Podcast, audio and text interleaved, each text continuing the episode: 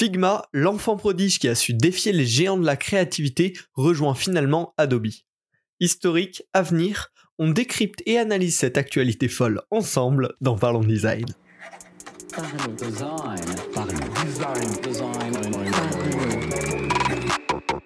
Parlons Design saison 5 est supporté par ZKKOS Theory, le site des product designers. Salut, c'est Romain Bochna, bienvenue dans Parle Design pour parler d'un sujet qui a énormément excité euh, le monde du design, enfin en tout cas fait parler le monde du design ces derniers jours, le fait que Adobe va racheter Figma pour 20 milliards d'euros. C'est une actu à laquelle on s'attendait pas vraiment, qui est un peu sortie de nulle part, euh, qui vient tout à fait rebattre euh, l'écart des logiciels de product design, d'interface design en tout cas. Euh, et donc je me suis dit, bah, c'est l'occasion un peu pour parler ensemble de l'histoire de Figma, d'où ça vient, euh, comment ça a grandi à une vitesse hallucinante. Euh, voilà, c'était un petit peu l'occasion. Et derrière, d'essayer de pousser les analyses un petit peu plus loin que ce qu'on a pu voir dans beaucoup d'articles qui m'ont pas mal déçu. De juste dire, ok, est-ce que vous êtes pour ou est-ce que vous êtes contre Adobe qui rachète Figma? Bon, c'est bien sympa, mais je pense qu'il y a des trucs clairement plus intéressants à analyser et dans lesquels se projeter pour l'avenir. Donc voilà, je vous ai fait ma petite analyse et, je vais vous partager tout ça dans Parlons Design. Alors, ce qui est intéressant déjà, si on analyse un petit peu le contexte pour remettre, pour vous redire très rapidement ce qui s'est passé, euh, Adobe XD, qui était la solution euh, d'Adobe euh, qui venait très, très clairement concurrencer Figma, euh, qui était hyper euh, bien, en tout cas dans, ses premières versions, qui a eu des, grosses premières années avec beaucoup d'innovation, un très bon module notamment euh, de d'auto-animate d'un écran à l'autre qui est hyper qualitatif. plein de features qui viennent s'intégrer dans, l'environnement Adobe. Ces dernières années, on voyait vraiment un ralentissement de l'évolution de ce logiciel-là moins de mises à jour, notamment les derniers mois. Là, je crois que ça faisait depuis euh, avril qu'il n'y avait pas une mise à jour. C'était assez étonnant. Adobe avait un petit peu euh, abandonné sur ce terrain-là face à Figma qui prenait des grosses parts de marché.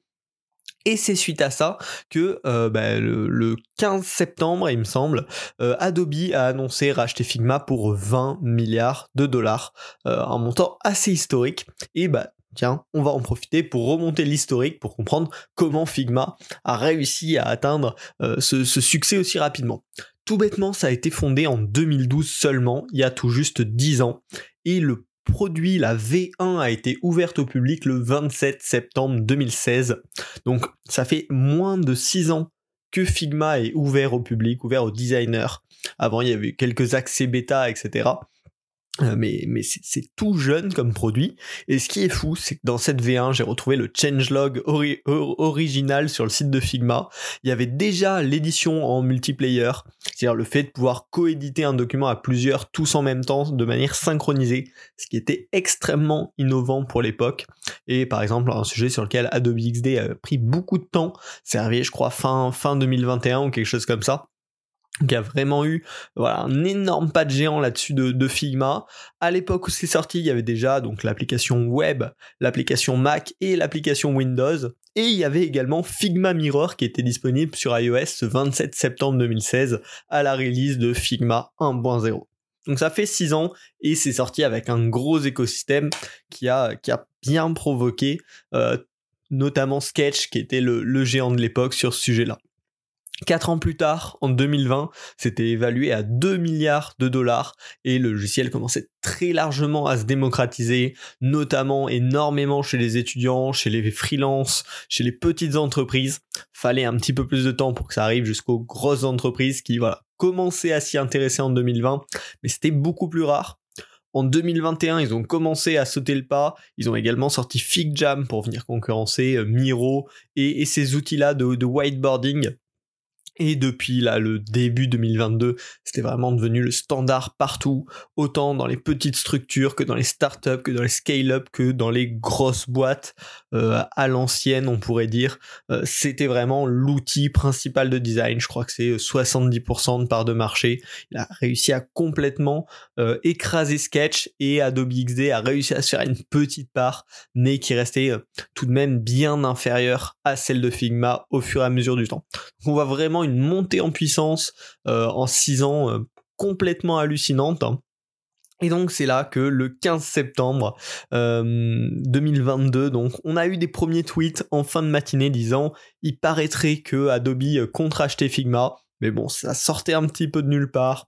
Pas des sources hyper connues qui sortaient ça.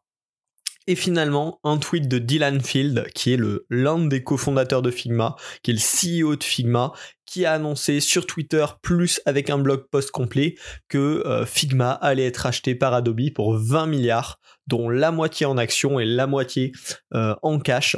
Donc c'est un montant énorme. Hein. Faut vraiment se dire que 20 milliards, c'est bah, le plus gros achat euh, jamais fait par Adobe en tout cas d'après ce qu'on peut, lire sur la page Wikipédia qui recense tous ces achats-là, c'est monstrueux si on le compare notamment à la proposition qu'il y a eu autour de Twitter qui évaluait Twitter à 44 milliards, sachant que c'est une proposition déjà un petit peu surévaluée. On voit que 20 milliards pour Figma, c'est hyper important pour parler d'un truc très concret, euh, quand euh, Microsoft avait racheté LinkedIn, il l'avait racheté pour 27 milliards il y a quelques années de cela. Euh, donc 20 milliards, c'est vraiment un très très gros montant, surtout pour un logiciel assez spécifique comme ça, dédié à un public particulier, même si c'est un, public large. Donc c'est vraiment une très grosse offre et on voit que bah, Figma avait réussi à s'imposer très concrètement, à faire peur, ou en, ouais, en tout cas à impressionner le géant de la créativité qu'est Adobe. Et donc, bah, les deux vont se rejoindre pour, pour l'avenir. Ce qui ne changera pas dans un premier temps, c'est que normalement Figma devrait rester indépendant. Dylan Field reste le CEO euh, de Figma, qui restera une société nommée Figma, voilà, qui continuera à opérer avec les équipes Figma, etc.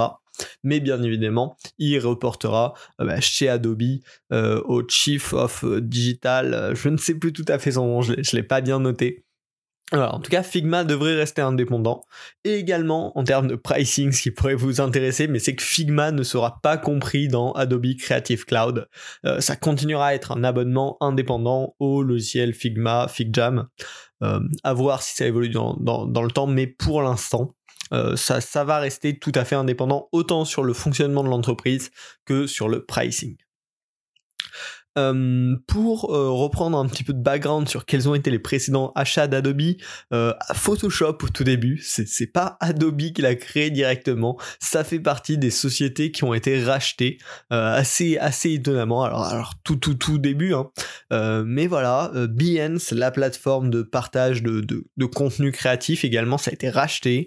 récemment, il y a eu Magento aussi qui a été racheté par Adobe pour 1,68 milliard.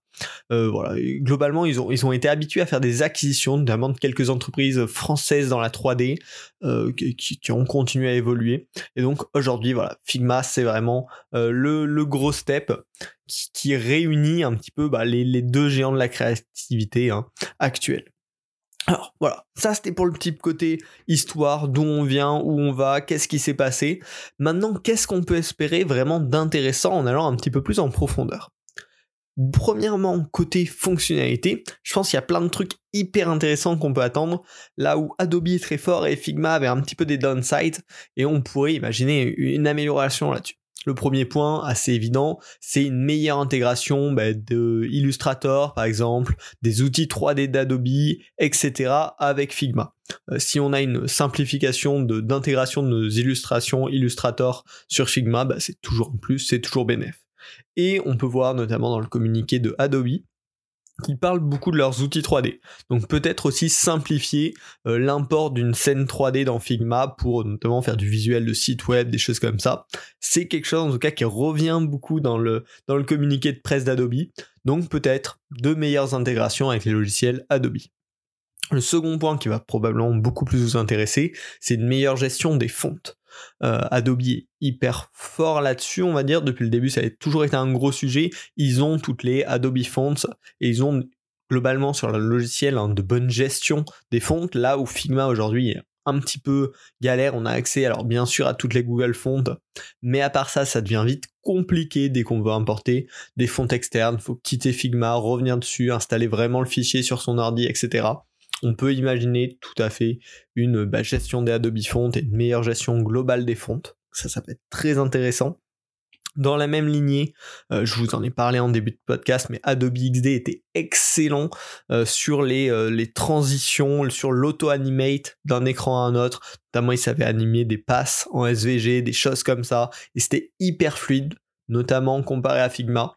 Donc on peut espérer que voilà, cette technologie, leur moteur de transition graphique qui était utilisé sur Adobe XD puisse être porté sur Figma ou en tout cas puisse servir de base à l'amélioration de celui de Figma pour avoir enfin des transitions un peu plus fluides, un peu plus euh, complètes aussi sur, sur l'ensemble des, éléments graphiques qu'on peut avoir. Et ça, ce serait hyper agréable. Toujours dans cette suite-là, on sait que Adobe est plutôt fort dans la gestion, la personnalisation des raccourcis clavier, là où Figma est encore aujourd'hui très euh, américano-centré. Et nous, par exemple, en Europe, il y a plein de raccourcis clavier qu'on peut juste pas faire avec le clavier AZERTY. Euh, donc on peut espérer que voilà, dans, une histoire d'harmoniser euh, tous les logiciels autour d'Adobe, qui est voilà, cette, cette personnalisation des raccourcis clavier qui deviennent accessibles dans Figma. Enfin, le dernier point, euh, côté feature en tout cas, qui, me semble intéressant et qu'on peut peut-être espérer, c'est que bah, Adobe XD, logiquement, va arriver à une fin et devrait être remplacé par Figma parce que c'est absolument le même usage. Par contre, sur Adobe XD, notamment en termes d'interaction, on avait des choses hyper intéressantes qu'on n'a toujours pas sur Figma. par exemple, le déclencheur vocal pour pouvoir prototyper des assistants vocaux. Ça, on l'a sur XD, pas sur Figma. Donc il y a de grandes chances que ça arrive par nécessité de pouvoir faire transitionner les clients Adobe XD vers Figma, euh, mais également ce qui est interacteur clavier, pouvoir euh, bah, dire euh, quand on appuie, quand l'utilisateur sur un proto va appuyer sur Z, ça va faire telle chose, ou quand il va appuyer sur V, ça va faire telle chose. Ça, c'est des choses qu'on n'a pas sur Figma et qu'on a sur Adobe XD. Donc voilà, vraiment dans cette volonté de pouvoir faire migrer les clients Adobe XD vers Figma, ce serait tout à fait logique que ces interacteurs-là arrivent très rapidement. Voilà, ça c'est euh, globalement une petite overview, mais je pense tout, tout ce qui en fait va être nécessaire pour faire euh, migrer les clients Adobe XD vers Figma devrait être implémenté, euh, j'imagine relativement sous peu. Alors quand je dis sous peu, c'est sous quelques mois. Et après tout ce qui est moteur de transition graphique, intégration Illustrator Co, ça c'est plus des espoirs, mais je peux absolument bien évidemment rien vous assurer sur, sur toutes ces idées là que, que je partage avec vous. Ensuite, le dernier petit point que je voulais qu'on aborde ensemble, c'est ah, qu'est-ce que ça va impliquer pour Figma? Forcément, bah, une meilleure démocratisation encore plus complète, c'était déjà devenu la référence, mais désormais ça va être la référence absolue, le l'outil de product design ultime. Euh, Sketch doit doit pas être très en forme euh, actuellement. Euh, ça, doit être difficile pour leurs équipes parce que là, ils, se faisaient déjà bouffer par Figma ces dernières années. Et avec ce, rachat d'Adobe, ça devrait enfoncer le clou malheureusement pour, euh, pour eux et pour cette solution qui avait aussi ses intérêts et ses avantages. Hein. Euh, ce qu'on peut aussi espérer côté Figma, bah, c'est encore plus de plugins complets, des plugins Adobe qui viennent, s'intégrer là-dessus, un écosystème encore plus large et une gestion plus avancée pour les grandes entreprises, hein, parce que bah, Adobe travaille beaucoup pour ces grands comptes-là. Figma tendait à le faire de plus en plus et de mieux en mieux, et donc ça devrait continuer dans cette direction. Euh, donc je pense que voilà, ce rachat concrètement vient affirmer une bonne fois et pour toutes que Figma va être la référence absolue dans le product design pour euh, à minima les prochaines années et probablement un petit peu plus. Le dernier point, je vous l'ai dit, pour l'instant ne sera pas inclus dans le pricing de Adobe Creative Cloud, mais peut-être que d'ici quelques années ça évoluera et on pourra avoir un seul abonnement Adobe Creative Cloud avec euh, les logiciels que l'on souhaite, dont Figma dedans, ce qui éviterait d'avoir à payer euh, deux services distincts. Donc ce serait forcément potentiellement positif. Là, on a vu plein de, plein de, points positifs, forcément, euh, plein d'espoir qu'on peut avoir pour, pour la suite de Figma là-dessus. On espère que ça les portera dans la bonne direction. Bien évidemment, il y a des risques, ça, a été un, petit peu le, grand jeu, j'ai eu l'impression, sur Twitter, sur LinkedIn, sur, sur tous les médias. Potentiellement rejoindre une grosse structure comme ça, ça peut être une perte de vitesse. Figma ont été très très très très forts parce qu'ils allaient extrêmement vite. On avait des mises à jour intéressantes euh, tous les mois, même euh, plus des fois, c'était assez fou. Euh, normalement, vu qu'ils restent indépendants, ils devraient garder le rythme qu'ils ont actuel de, delivery qui rend l'outil euh, assez fou. mais potentiellement sur le long terme, ça pourrait se ralentir en, intégrant ce, gros mastodonte qui est Adobe, euh, avec les avantages bien évidemment que ça a à côté. On peut aussi euh, avoir peur d'une perte de l'identité euh, indépendante de Figma. ils avaient, enfin ils ont toujours hein, visuellement cette identité qui est assez unique, qui est assez créative justement, qui se démarque bien, qui est agréable à utiliser. Pour l'instant, ça reste indépendant, donc on devrait garder tout cet univers-là mais il y a bien sûr des risques sur le moyen long terme. On dérive plus pour rejoindre l'identité Adobe un peu plus formelle. À voir. Et enfin, la dernière peur à avoir, bien sûr, c'est l'augmentation, ou en tout cas le changement du pricing. Euh, Adobe a investi très fort sur, euh, sur cette reprise-là. Euh, forcément, derrière, il y a des enjeux de rentabilité qui peuvent rendre Figma un peu plus cher à l'avenir, à voir, bien sûr, dans les prochains mois.